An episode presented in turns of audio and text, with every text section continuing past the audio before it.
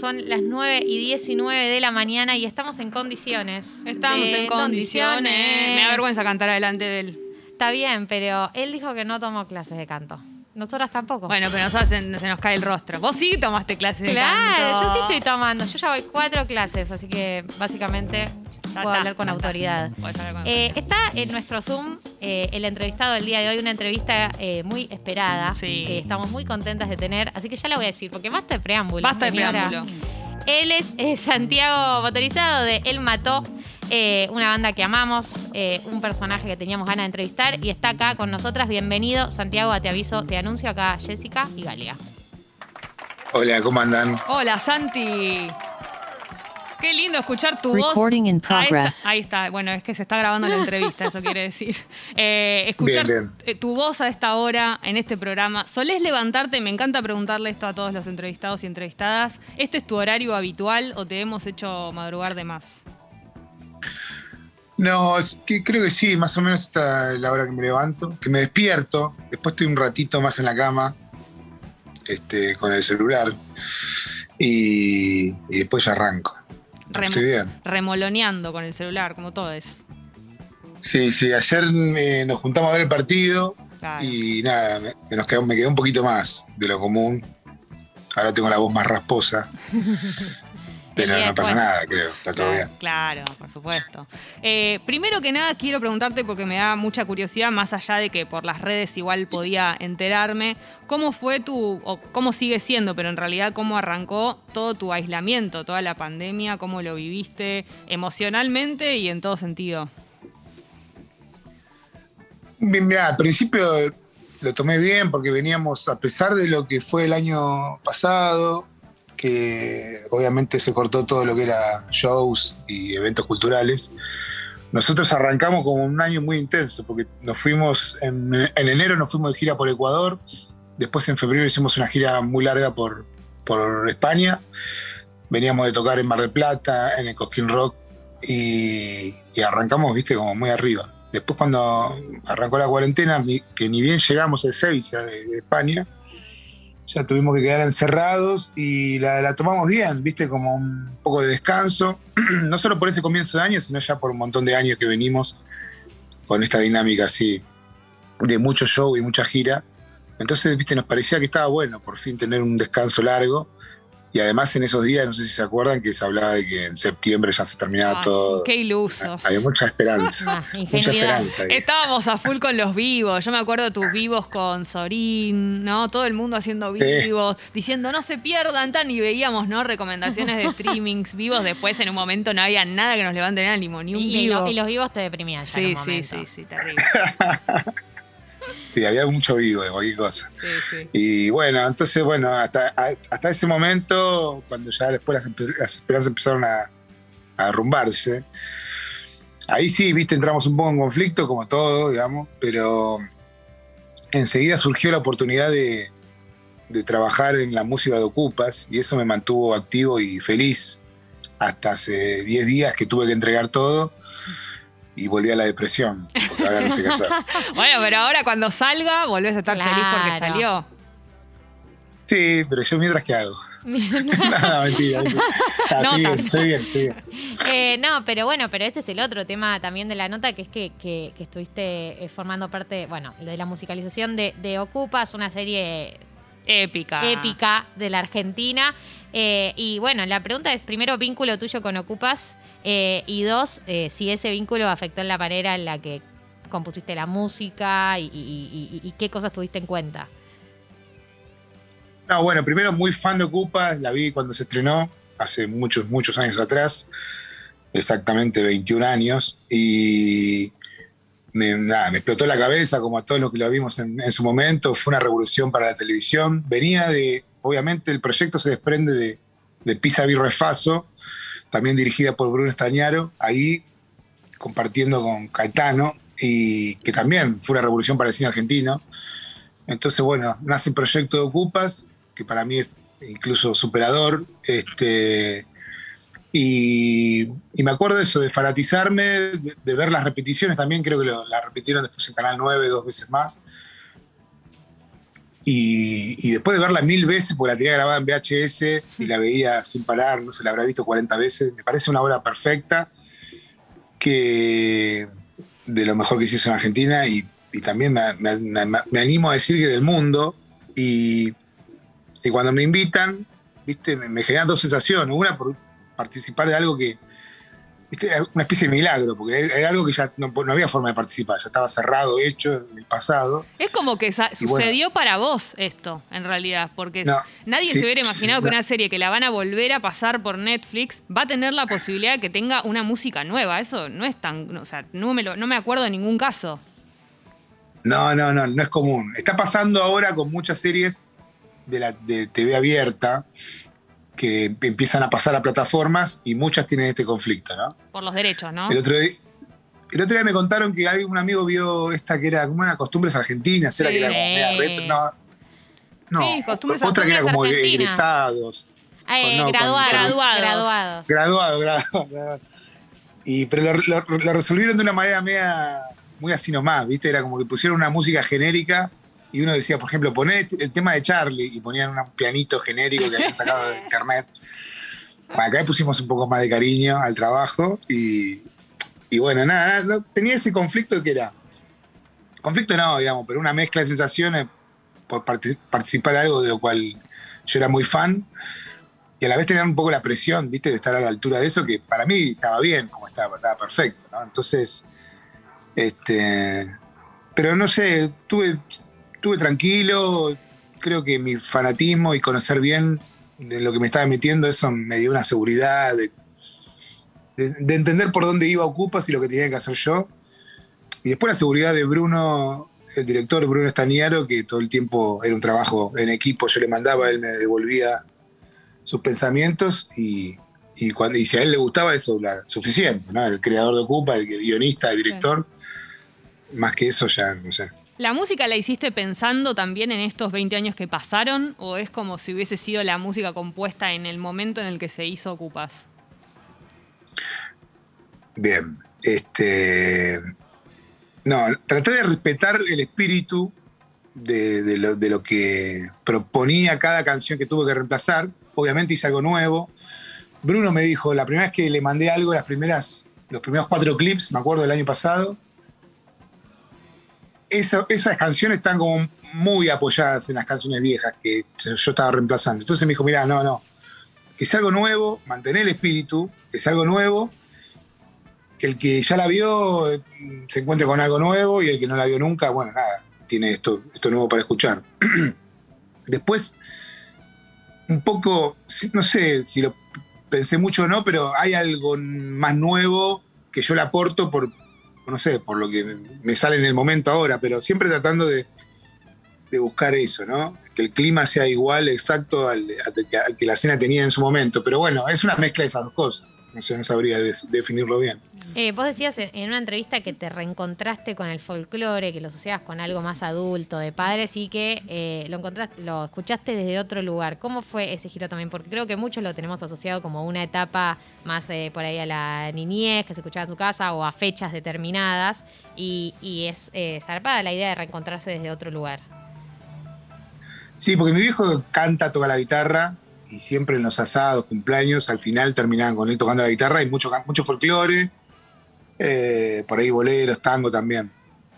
Y yo como era un joven rebelde, quería, no, quería, viste, buscar mi propia, mi propio camino. vergüenza, ¿verdad? este, nada, viste, siempre rechacé esa música como la música de, que era de la música de mis padres. Empecé a escuchar punk rock, empecé a dibujar mis jeans con liquid paper.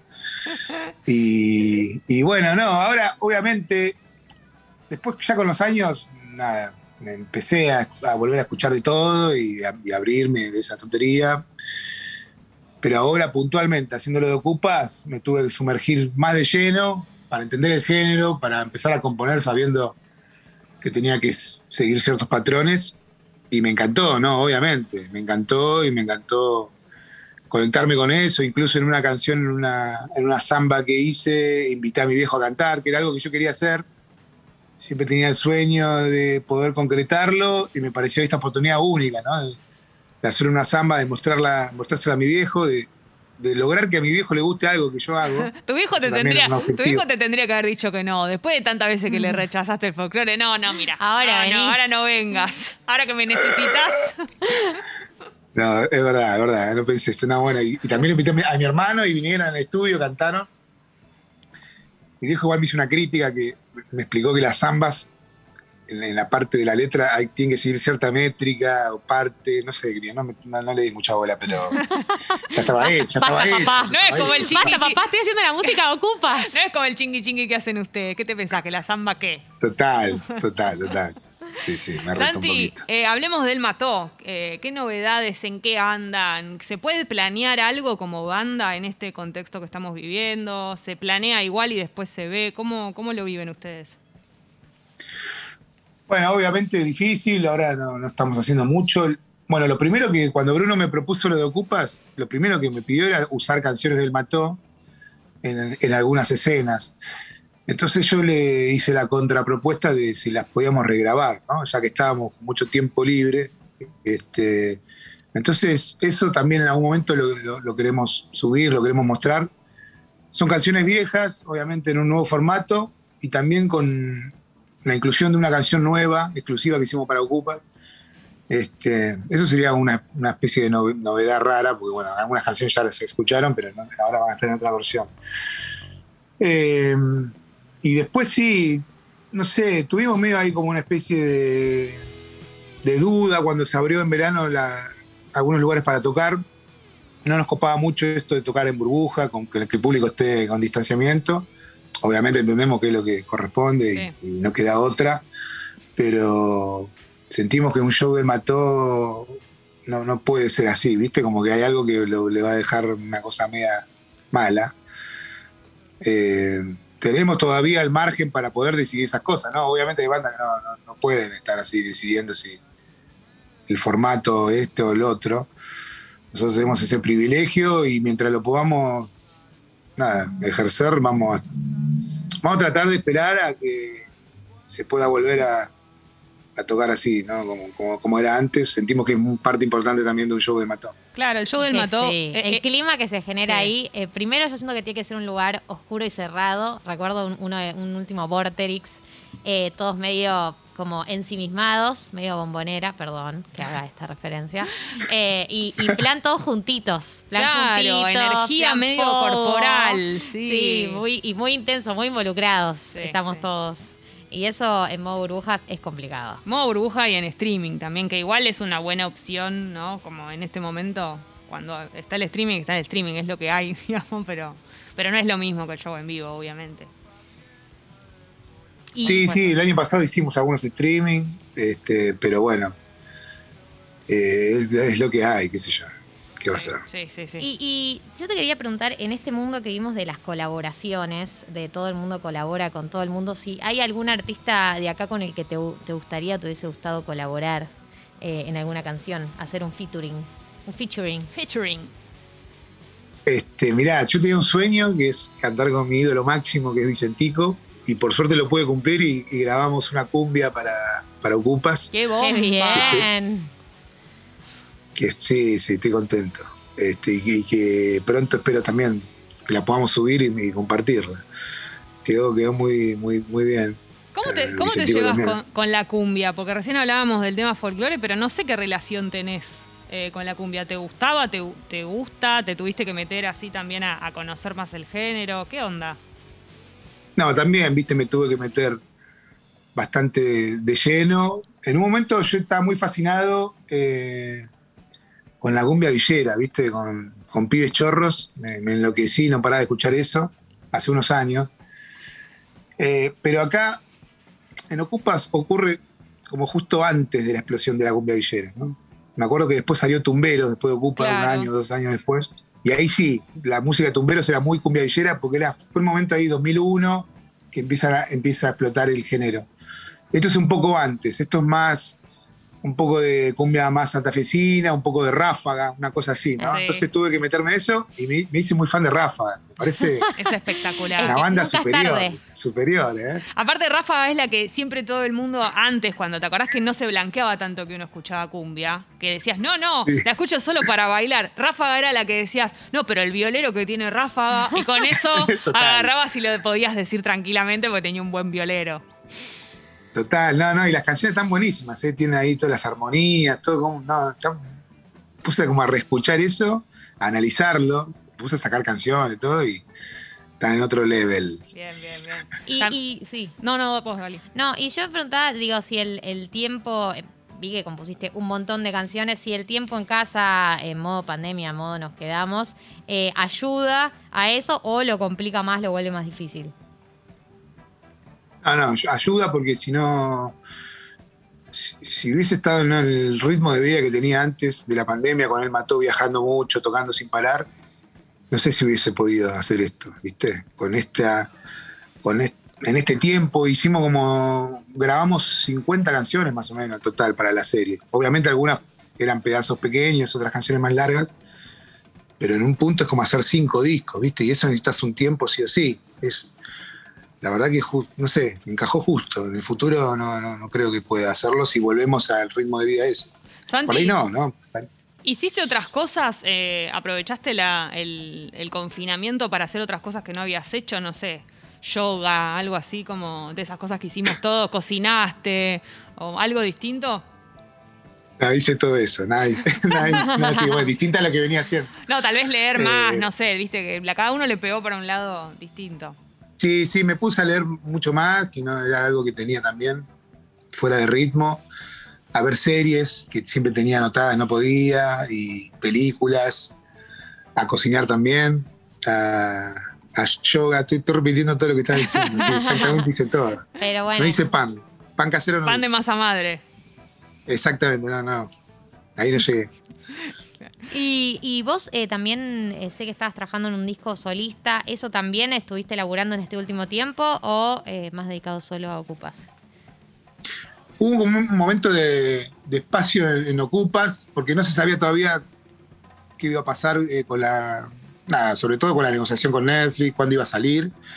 Entonces hubo un hueco ahí que retomé mi disco solista, que yo ya lo había grabado en 2016. Lo que pasó fue que grabamos las bases en 2016 y en diciembre, me acuerdo. Y en, y en enero ya nos fuimos a Estados Unidos a grabar la City O'Connor con el Mató.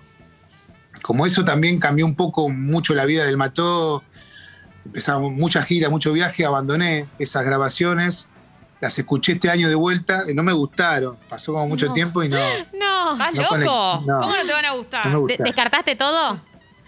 Y descarté todo, absolutamente todo. No. Y lo empecé, sí, lo empecé de vuelta en el mismo estudio, en Romaphonic, en, en febrero. Así que arrancamos de vuelta, le agregamos más canciones, canciones nuevas. Y, y bueno, después se definió lo de Ocupas, hubo que acelerar ahí las entregas.